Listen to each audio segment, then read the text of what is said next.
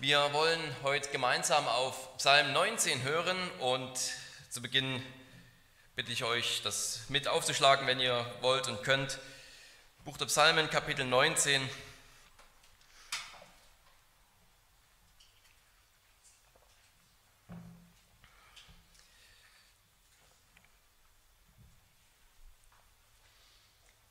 Da heißt es dem Vorsänger, ein Psalm Davids. Die Himmel erzählen die Herrlichkeit Gottes und die Ausdehnung verkündigt das Werk seiner Hände. Es fließt die Rede Tag für Tag, Nacht für Nacht tut sich die Botschaft kund. Es ist keine Rede und es sind keine Worte, deren Stimme unhörbar wäre. Ihre Reichweite erstreckt sich über die ganze Erde und ihre Worte bis ans Ende des Erdkreises. Er hat der Sonne am Himmel ein Zelt gemacht und sie geht hervor wie ein Bräutigam aus seiner Kammer und freut sich wie ein Held, die Bahn zu durchlaufen. Sie geht an einem Ende des Himmels auf und läuft um bis ans andere Ende und nichts bleibt vor ihrer Glut verborgen. Das Gesetz des Herrn ist vollkommen und erquickt die Seele. Das Zeugnis des Herrn ist zuverlässig. Es macht den Unverständigen weise. Die Befehle des Herrn sind richtig, sie erfreuen das Herz. Das Gebot des Herrn ist lauter, es erleuchtet die Augen. Die Furcht des Herrn ist rein, sie bleibt in Ewigkeit. Die Bestimmungen des Herrn sind Wahrheit, sie sind allesamt gerecht. Sie sind begehrenswerter als Gold und viel Feingold, süßer als Honig und Honigseim. Auch dein Knecht wird durch sie belehrt, und wer sie befolgt, empfängt reichen Lohn. Verfehlungen, wer erkennt sie? Sprich mich los von denen, die verborgen sind. Auch vor Mutwilligen bewahre deinen Knecht, damit sie nicht über mich herrschen. Dann werde ich unsträflich sein und frei bleiben von großer Übertretung. Lass die Worte meines Mundes und das Sinnen meines Herzens wohlgefällig vor dir sein, Herr mein Fels und mein Erlöser.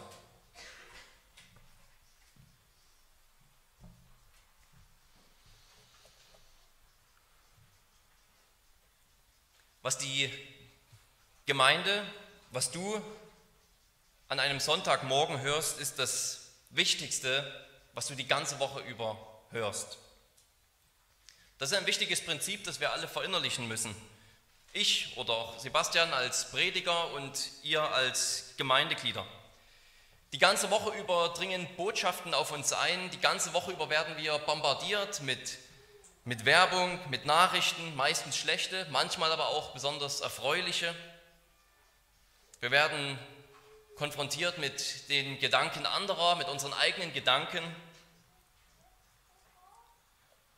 Und wenn wir Sonntagmorgen in den Gottesdienst kommen, um die Verkündigung zu hören, dann muss uns klar sein, was immer ich die ganze Woche gehört habe, wo immer meine Gedanken hingezogen wurden durch das, was ich gehört habe. Nichts ist so wichtig für mich, nichts brauche ich so sehr wie das, was Gott mir jetzt sagen will. Und wenn es scheinbar noch so wichtig war, ich muss jetzt dringend das hören, was verkündigt wird aus Gottes Wort. Als Gemeindeglieder vergessen wir das natürlich leicht und dann kommen wir in die Predigt, so wie wir uns vielleicht abends vor die 7 Uhr Nachrichten setzen und es geht hüben rein und drüben raus und danach gibt es Mittagessen und die Sorgen des Tags oder die Freuden des Alltags gehen weiter. Und wie gut ist es dann, wenn die Passage, die wir hören wollen, uns selbst daran erinnert, dass es nichts Besseres, nichts Begehrenswerteres gibt für den Menschen, für uns, für dich, als sein Wort zu hören. Und die Frage, die sich damit natürlich uns allen stellt, ist, ob wir das auch so empfinden, ob für uns sein Wort begehrenswerter ist als Gold. Und die Predigt möge dazu beitragen, dass wir diese Empfindung wieder ganz neu haben, ganz neu bekommen. Wir sollten die gleiche Gesinnung haben wie David, das gleiche Empfinden. Psalm 19 redet sogar gleich über zwei Bereiche, in denen Gott uns bekannt gemacht wird. Zum einen die Himmel oder die Schöpfung und auf der anderen Seite das Wort Gottes. Und das niederländische Glaubensbekenntnis, das wir ja auch bekennen, fasst es sehr gut zusammen. Da heißt es, wir erkennen Gott auf zwei Weisen. Zuerst durch die Schöpfung, Erhaltung und Regierung der ganzen Welt, denn diese ist für unsere Augen wie ein schönes Buch, in welchem alle Geschöpfe, kleine wie große, gleich wie hingeschriebene Buchstaben sind, aus denen uns das unsichtbare Wesen Gottes zu ersehen gegeben wird und erkannt werden kann, nämlich seine ewige Macht und Göttlichkeit. Und zweitens gibt, er sich uns viel klarer in seinem heiligen und göttlichen Wort zu erkennen, wo er uns alles offenbart, was für seine Ehre und für unser Heil nötig ist. Und wie der Psalmist wollen wir uns diese zwei Bücher zu Gemüte führen, uns diese zwei Bücher einmal genauer ansehen und natürlich dann lernen, ihnen von ganzem Herzen auch zu folgen und gehorsam zu sein. Das erste Buch, das wir hier haben, das uns David vorstellt, ist das Buch der Schöpfung. Das wollen wir uns im ersten Punkt anschauen. Die Schöpfung redet nicht so klar über Gott. Sie redet nicht so präzise über Gottes Willen. Sie sagt uns nichts über die Geschichte Gottes, die er schreibt, die dann ihren Höhepunkt in Jesus Christus gefunden hat, der am Kreuz für Sünder gestorben ist, der die Gnade sozusagen in seiner Person verkörpert, die Gnade Gottes. Ja, diese Geschichte, die finden wir nicht, wenn wir einen Waldspaziergang machen oder im Garten sitzen und uns entspannen. Aber das heißt nicht, dass die Schöpfung stumm ist. Und David hat das ganz genial beschrieben. Einerseits ist es natürlich offensichtlich, dass die Schöpfung stumm ist. Es ist eine unhörbare Stimme. Man kann es nicht hören. Keiner von uns kann die Sonne oder die Bäume reden hören. Und doch wird ausgerechnet hier in diesem ersten Teil betont, dass die Schöpfung erzählt, dass sie verkündigt, dass eine Botschaft gemeldet wird, dass es aus ihr nur so hervorsprudelt. Und obwohl sie einerseits unhörbar ist und eine unhörbare Stimme hat, wird sie doch gleichzeitig überall gehört und von jedem wahrgenommen. Von einem Ende der Erde bis zum anderen. Ja, wer verkündigt denn überhaupt so genau in der Schöpfung? Hier in diesem Psalm, da liegt der Fokus vor allem auf dem Himmel und der Sonne sozusagen als ein Teil des Himmels. Natürlich wissen wir aus der Schrift, dass Paulus sagt es auch, dass alles Gemachte die Herrlichkeit Gottes und seine Kraft verkündigt. An allem Gemachten können wir sehen, dass es einen Gott gibt, der mächtig ist, einen Gott gibt, der voller Güte ist. Von den Tiefen des Meeres bis zum kleinen Marienkäfer und der kleinen Ameise bis hin zu, zum großen Himmel verkündigt alles das Werk Gottes. Aber der Himmel wird hier gewählt, natürlich nicht nur, weil er besonders eindrücklich ist, sondern weil sich am Himmel eben deutlich, am Himmel eben deutlich wird, dass dieses Zeugnis Gottes universal ist. Es gibt eben keinen Ort, an dem es keinen Himmel gibt. Es gibt vielleicht Orte, da gibt es keine Zedern. Wenn jetzt David anhand der Zedern von Israel beschrieben hätte, dass Gott ein allmächtiger Gott ist, was machen dann Völker, die keine Zedern haben? Was machen die, die keine Marienkäfer haben? Was machen die, die das Meer vielleicht noch nicht gesehen haben? Aber der Himmel ist in gewisser Weise allgegenwärtig. Und so ist auch das, das Zeugnis Gottes. Und was genau verkündigen sie? Ja, es ist interessant, dass überhaupt in diesem ganzen Psalm weniger von dem Inhalt der Verkündigung geredet wird, als von der Tatsache der Verkündigung. Es wird gar nicht so viel gesagt, was verkündigt wird. Es wird darauf Wert gelegt, dass die Natur verkündigt und das die Schrift verkündigt. Aber natürlich bekommen wir hier dennoch einige Hinweise.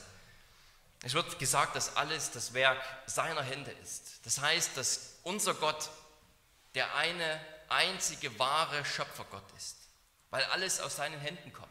Es ist alles seiner Hände Werk.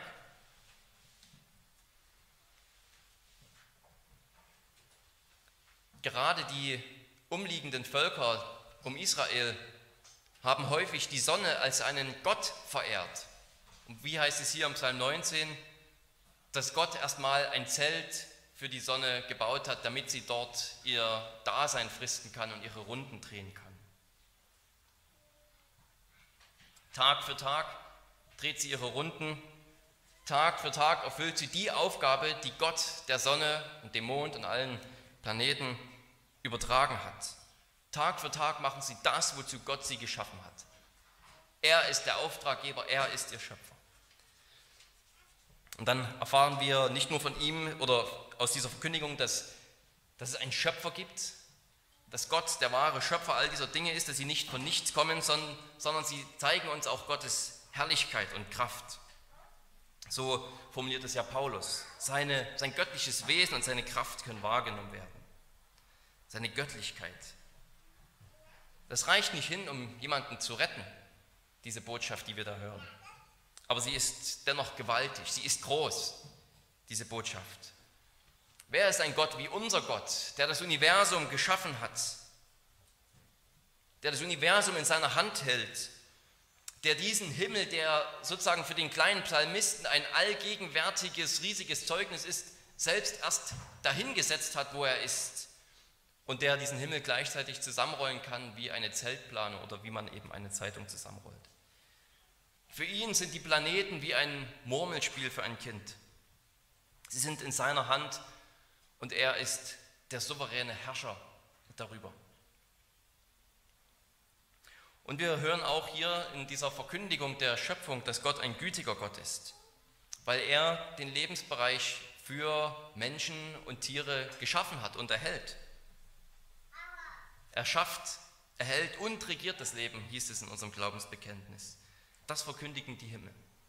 Gott ist ein gütiger Gott, ein geduldiger Gott. Es sollte ein regelmäßiger Bestandteil unserer Gebete sein, Gott für die Schöpfung zu preisen. Und ich meine nicht nur, dass wir gelegentlich am Esstisch für den Regen danken oder auch für das gute Wetter, wenn es gerade mal für unser Nachmittagsprogramm gepasst hat, sondern dass wir das Lob Gottes für seine Schöpfung explizit machen in unseren Gebeten. Dass wir uns zum Beispiel Psalm 104 als ein Vorbild nehmen, wo die ganze Schöpfung Gottes gelobt wird oder er für seine Schöpfung gelobt wird. Sodass wir selbst in die Schöpfung hinausgehen und dort Gott für die Wunder der Natur preisen. Ja, die ganze Schöpfung verkündigt, wir haben gehört, was sie verkündigt und wir wollen uns hier zum Schluss noch kurz anschauen, wie die Schöpfung verkündigt, denn auch da bekommen wir einige Hinweise hier, die David uns gibt. Zuerst sehen wir, dass die Schöpfung kontinuierlich verkündigt. 24 Stunden, sieben Tage die Woche, ohne Pause. Niemand ist so ein guter, durchhaltender, ausdauernder Prediger wie die Schöpfung selbst. Ein Tag sagt es dem anderen. Und nicht nur ein Tag dem anderen, sondern eine Nacht der anderen. Nicht nur sehen wir am Tag die Herrlichkeit Gottes, sondern auch in der Nacht. Wir können die Schöpfung, die Schöpfung nicht zum Verstummen bringen. Und die Ungläubigen können dieses Zeugnis nicht ausradieren, das ihnen immer wieder unter die Nase reibt, dass es einen Gott gibt und sie sich weigern, ihn anzubeten, ihn zu verherrlichen. Die Schöpfung verkündigt zweitens auch überfließend. In Vers 3 heißt es wirklich, dass ein Tag dem anderen hervorsprudelt. Es ist wie eine Wasserquelle, wie ein Geysir, aus dem es herausschießt, das Gotteslob so drängt sich die Schöpfung jedem auf, der Teil davon ist. Und als drittens, das habe ich schon angedeutet, ist die Schöpfung eben auch, verkündigt sie auch universal. Es gibt keinen Menschen zu keinem Zeitpunkt, der ihre Predigt nicht gehört hätte. Von einem Ende der anderen bis zum anderen verkündigt alles die Herrlichkeit Gottes. Es ist sogar in jedes Gewissen hineingeschrieben von Gott, dass es ihn gibt. Es ist in jedes Gewissen hineingeschrieben, dass das himmlische Panorama, das wir Tag für Tag sehen dürfen, und alles andere, was wir erleben und sehen dürfen, von einem persönlichen, allmächtigen Gott kommt. Und dann zoomt David rein sozusagen von dem Himmel im Allgemeinen, zoomt er rein auf einen Himmelskörper, die, die Sonne speziell. Und er zoomt sozusagen darauf hinein, wie sie freudig Tag für Tag ihre Bahn zieht, von einem Ende zum anderen. Am nächsten Tag fängt sie wieder von vorne an. So wird alles von der Herrlichkeit Gottes beschienen, wie alles in ein schönes Sonnenlicht getaucht wird. Und hier kommt, denke ich, zu dieser Verkündigung des Himmels dann auch noch ein anderes Element hinzu. Nicht nur, dass wir sehen, dass nicht nur, dass wir die Herrlichkeit Gottes am Himmel wahrnehmen dürfen, sondern gleichzeitig auch dieses Element, dass die Herrlichkeit Gottes alles auf Erden wahrnimmt. Wenn nichts vor der Glut oder der Hitze der Sonne verborgen bleibt, ist es einerseits schön und bestätigt sozusagen, dass eben alles die Predigt des Himmels wahrnimmt, von Gottes Kraft. Und gleichzeitig ist es vielleicht ein Hinweis darauf, dass Gott alles sieht. Dass sein Blick wie seine Herrlichkeit auf allem ruht und dass er alles bemerkt. Das ist natürlich für die Ungläubigen eine schlechte Nachricht. So wie sie die Herrlichkeit Gottes in der Schöpfung bemerken, so bemerkt Gott auch ihren Unglauben. So bemerkt Gott, wie sie diese Herrlichkeit mit Füßen treten und ignorieren und in ihrem Götzendienst verkehren und die Geschöpfe anbeten statt den Schöpfer.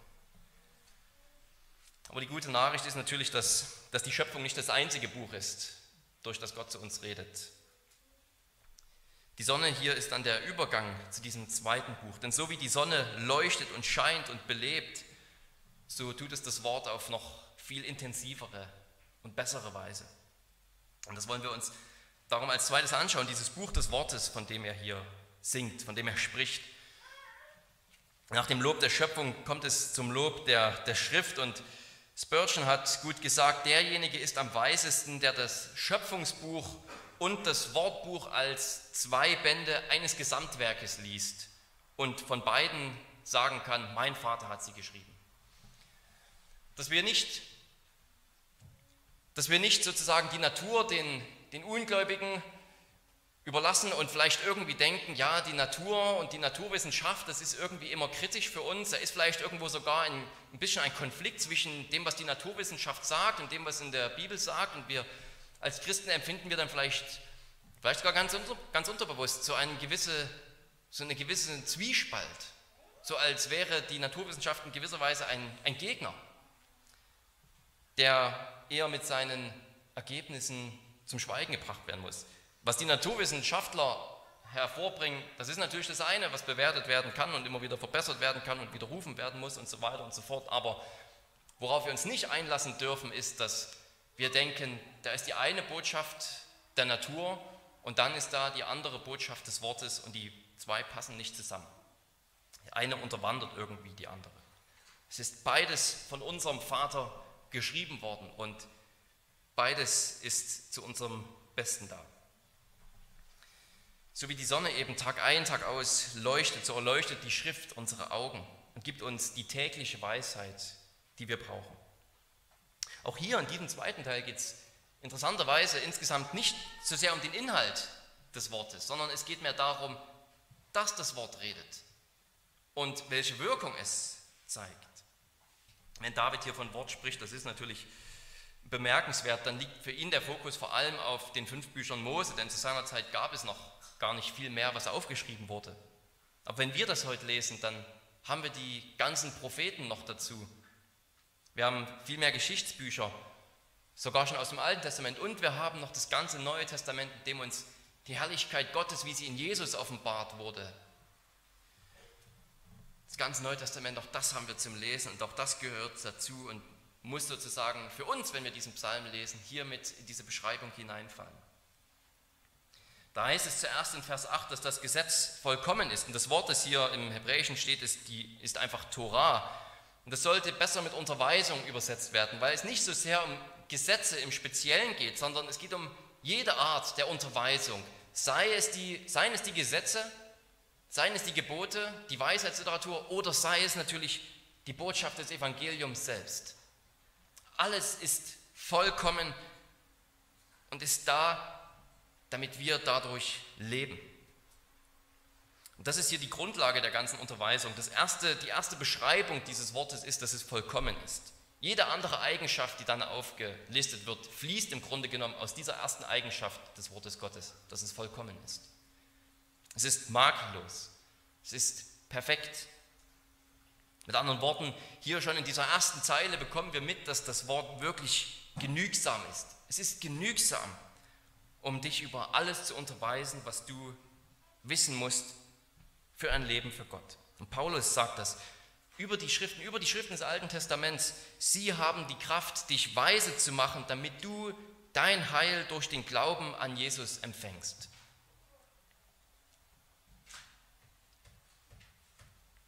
Nirgends sonst erfährst du diese Botschaft von dem Gott, der Mensch wurde, um stellvertretend für Sünder zu sterben. Nirgends sonst kriegen wir diese Botschaft her. Nicht aus der Natur, aber auch aus keinem anderen tatsächlichen Buch, das je geschrieben wurde. Es ist das Wort Gottes selbst, das dieses, diese Vollkommenheit, Makellosigkeit und Perfektheit besitzt, um uns das Leben zu bringen, unsere Seele zu beleben. Und daraus folgt dann die zweite Eigenschaft, dass das Zeugnis zuverlässig ist. Wenn es vollkommen ist, das Wort Gottes, dann ist es auch zuverlässig. Dann kannst du dein Leben daran hängen und du wirst nicht enttäuscht werden. Die Einfältigen, die hier erwähnt werden, das sind nicht die Arroganten, das sind nicht die Törichten und Bösen, sondern das sind eher die, die Unerfahrenen, wie Kinder oder wie Jugendliche, die, die noch lernen müssen. Das Wort Gottes ist eben wie ein, es ist, gibt den Rahmen vor, es ist ein Warnschild. Wenn du an eine alte, morsche Brücke kommst, die einsturzgefährdet ist, dann ist dort dieses Schild, dieses Warnschild, das dir sagt, betreten verboten, Einsturzgefahr, Lebensgefahr und es weist dir dann den anderen Weg, den richtigen Weg über den, über den Fluss. Hier ist der richtige Weg, hier ist der sichere Weg. Das sagt uns das Wort Gottes immer wieder, indem es uns warnt, indem es uns sozusagen, ja, die wir alle irgendwie dazugehören, uns unerfahrenen Menschen sagt, wo die Grenze ist, wo der Tod auf uns wartet, wenn wir diesen Weg gehen. Und dann weist es uns den richtigen Weg.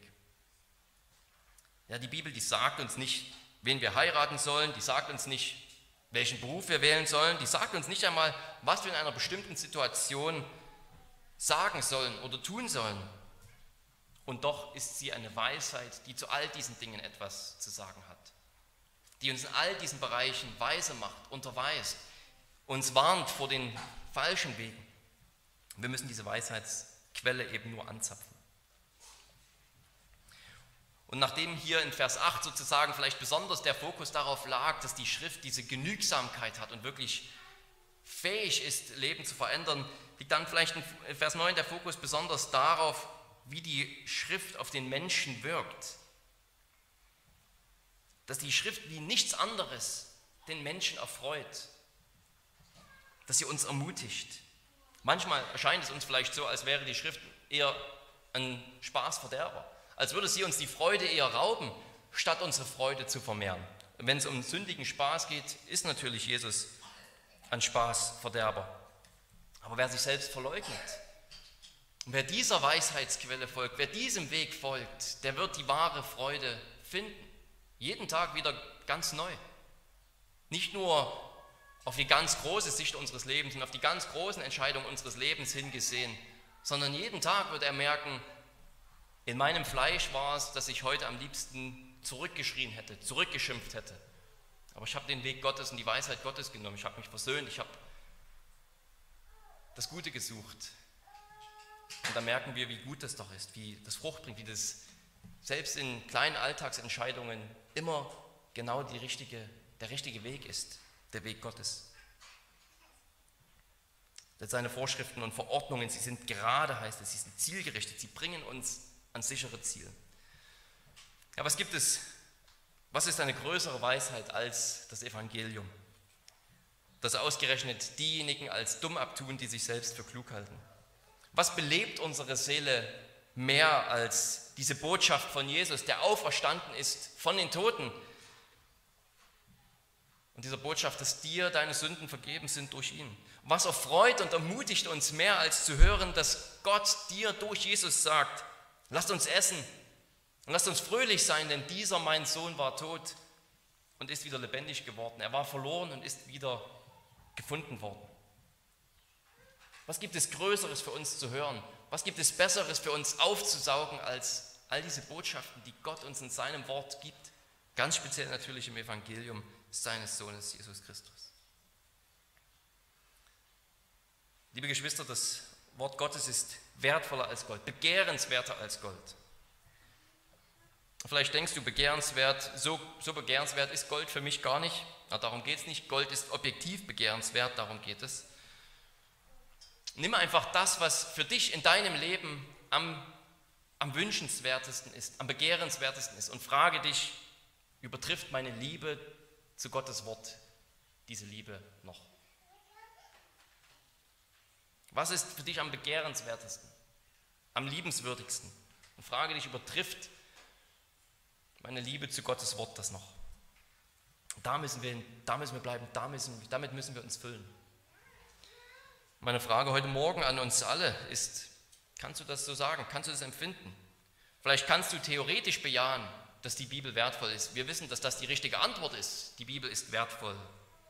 Aber empfinden wir es so? Wissen wir nur, dass es die richtige Antwort ist, es ist, oder glauben wir das auch?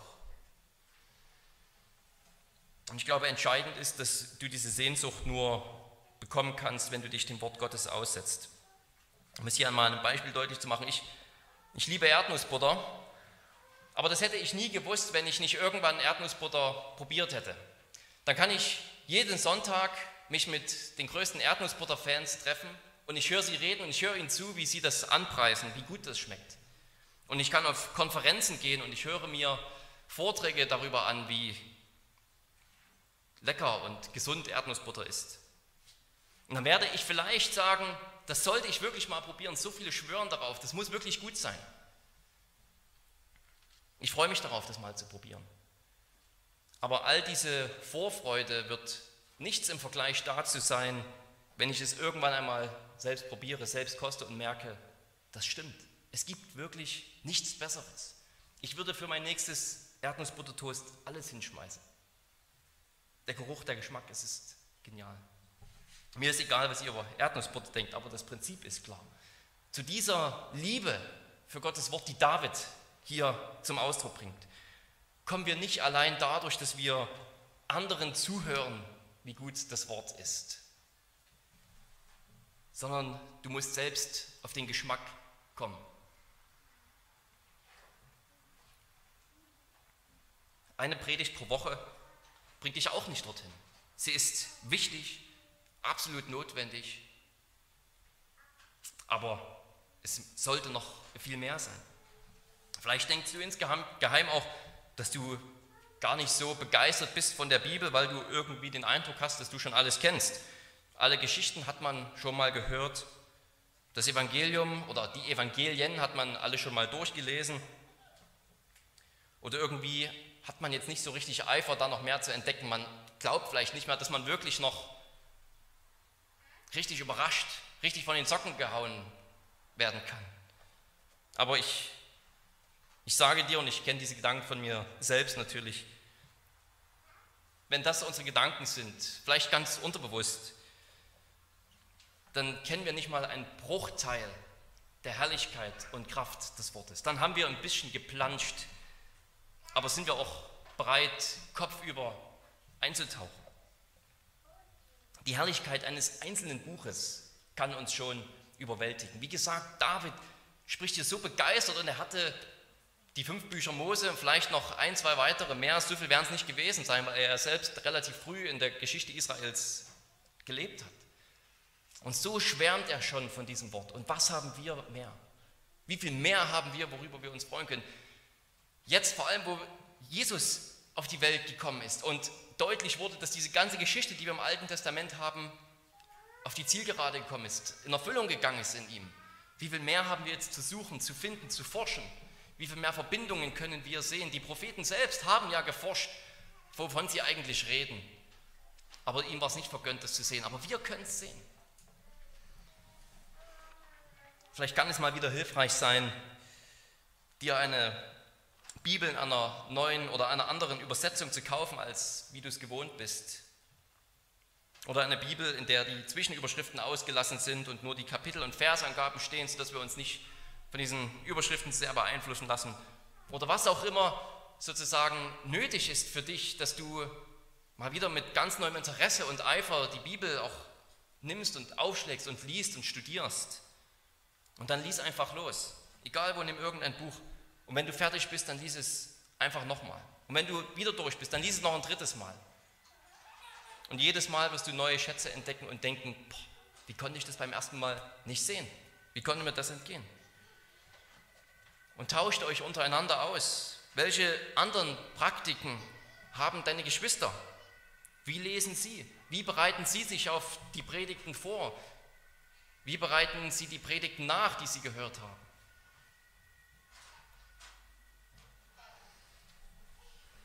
Bibel lesen, das will gelernt sein. Predigt hören und verarbeiten, verdauen, will gelernt sein. Echter geistlicher Austausch über Gottes Wort, damit wir erbaut werden, das will gelernt sein. Und wir haben alle so viel, so viel zu lernen, so viel nachzuholen. Psalm 19 ist vor allem ein Plädoyer für die, für die Vollkommenheit und für die Kraft der Schrift, für ihren alles überragenden Wert und ihre absolute Unverzichtbarkeit. Lass es uns darum nicht nur abnicken, sondern annehmen und kosten und schmecken. Denn wenn wir diese Liebe nicht verstehen, dann wird der dritte Teil des Psalms für uns auch nicht viel Sinn ergeben. Denn der ganze Psalm, der steuert auf diesen letzten und dritten Abschnitt hin, was wir uns jetzt anschauen wollen. Dass wir nämlich diesen beiden Büchern von Herzen folgen. Das ist der dritte Punkt. Ja, wenn es nur um eine theoretische oder ich sage mal dogmatische Abhandlung ginge über die, über die allgemeine Offenbarung in der Natur und die spezielle Offenbarung in der Bibel, dann hätte David auch mit Vers 11 oder spätestens mit Vers 12 aufhören können. Dann hätten wir da das Wichtigste gelernt. Aber wenn wir da diesen Psalm darauf reduzieren, dann verstehen wir ihn falsch. Dann ist es nur ein Vortrag über Erdnussbutter oder über das Thema Offenbarung in diesem Fall, aber in den Geschmack gekommen sind wir noch nicht. Davids Nachdenken über die, die Schöpfung und wie sie von Gott redet und über das Wort Gottes selbst, das ist nicht nur reine Neugier, das ist kein Philosophieren, sondern diese zwei Dinge sieht er, denen Gott seinen Stempel so tief und so klar eingedrückt hat, aufgedrückt hat, dass sie seine Vollkommenheiten widerspiegeln. Und David wünscht sich für sich selbst nichts sehnlicher, als dass das bei ihm auch der Fall wird dass er von diesen Büchern so gebrandmarkt wird im besten Sinne, dass ihre Vollkommenheiten, die Vollkommenheiten Gottes sich in seinem Leben widerspiegeln.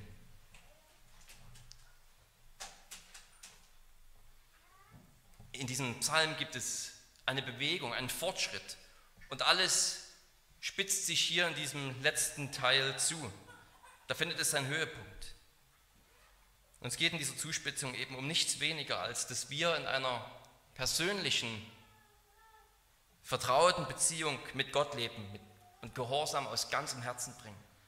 Dass wir seine Hilfe und seine Rettung empfangen für allen Ungehorsam, den wir gebracht haben und dann mit seiner Kraft und durch die Kraft seines Wortes für ihn leben.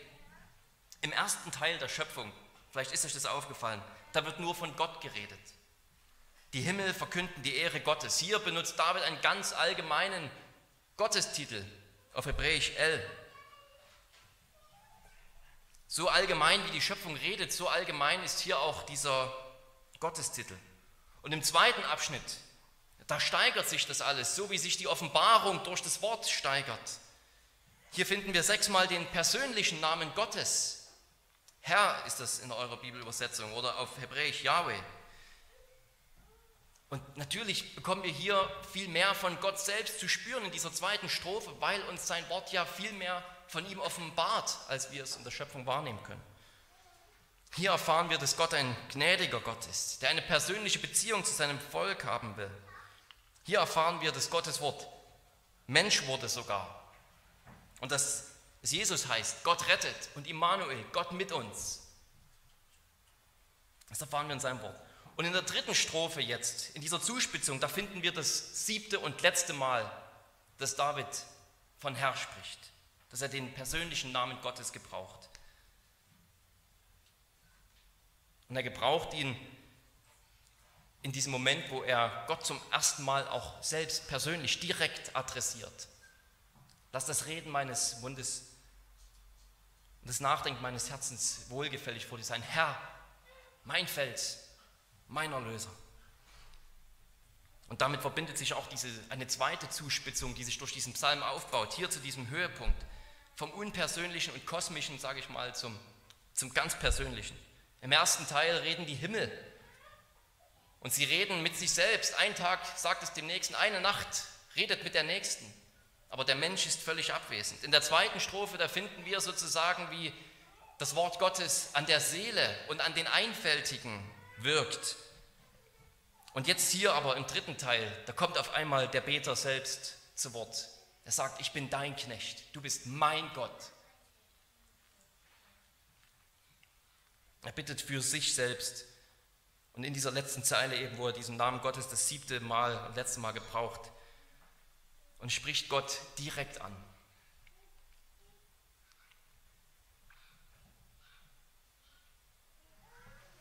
Und er nennt ihn mein Fels, mein Erlöser.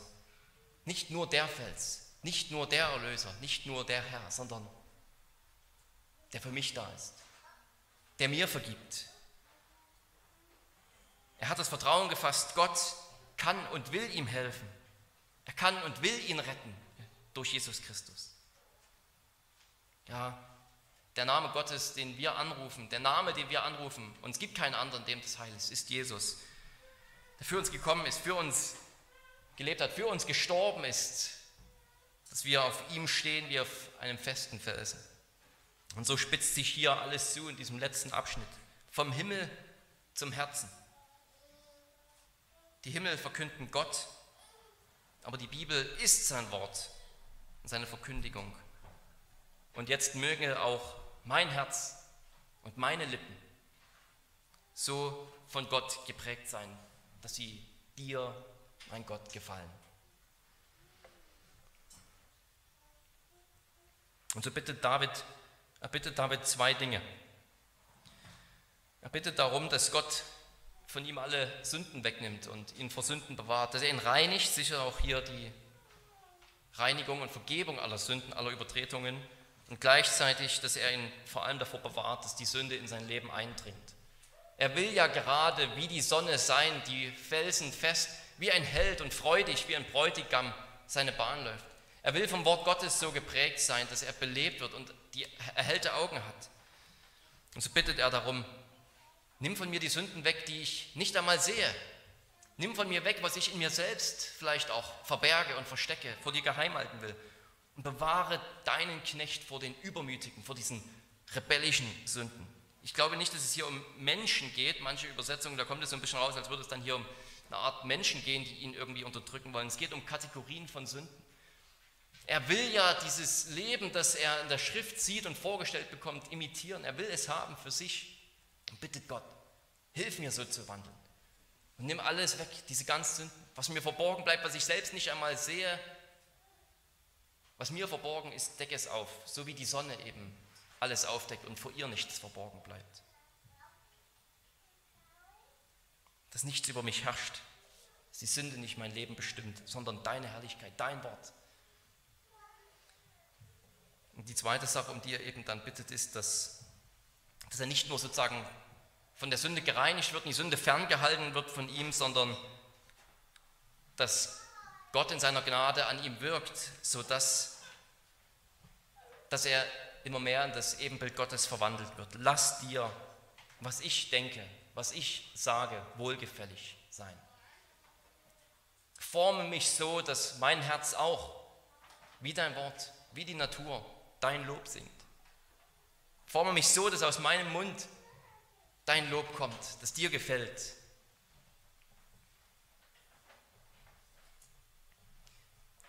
Gottes Wort, das hat er so lang und breit und schön besungen, ist der Ausdruck seines vollkommenen und mächtigen und gnädigen, belebenden Charakters. Möge dieses Wort so an uns wirken, dass auch wir diesen Stempel Gottes tragen, dass wir ihn aufgedrückt bekommen auf unser Wesen, auf unsere Gedanken, auf unsere Wünsche, auf unsere Intuitionen, auf unser Begehren, auf unser Leben, unsere Werke, damit wir den Namen unseres Herrn, den wir tragen, nicht beschmutzen, sondern ehren. Amen. Lass uns beten.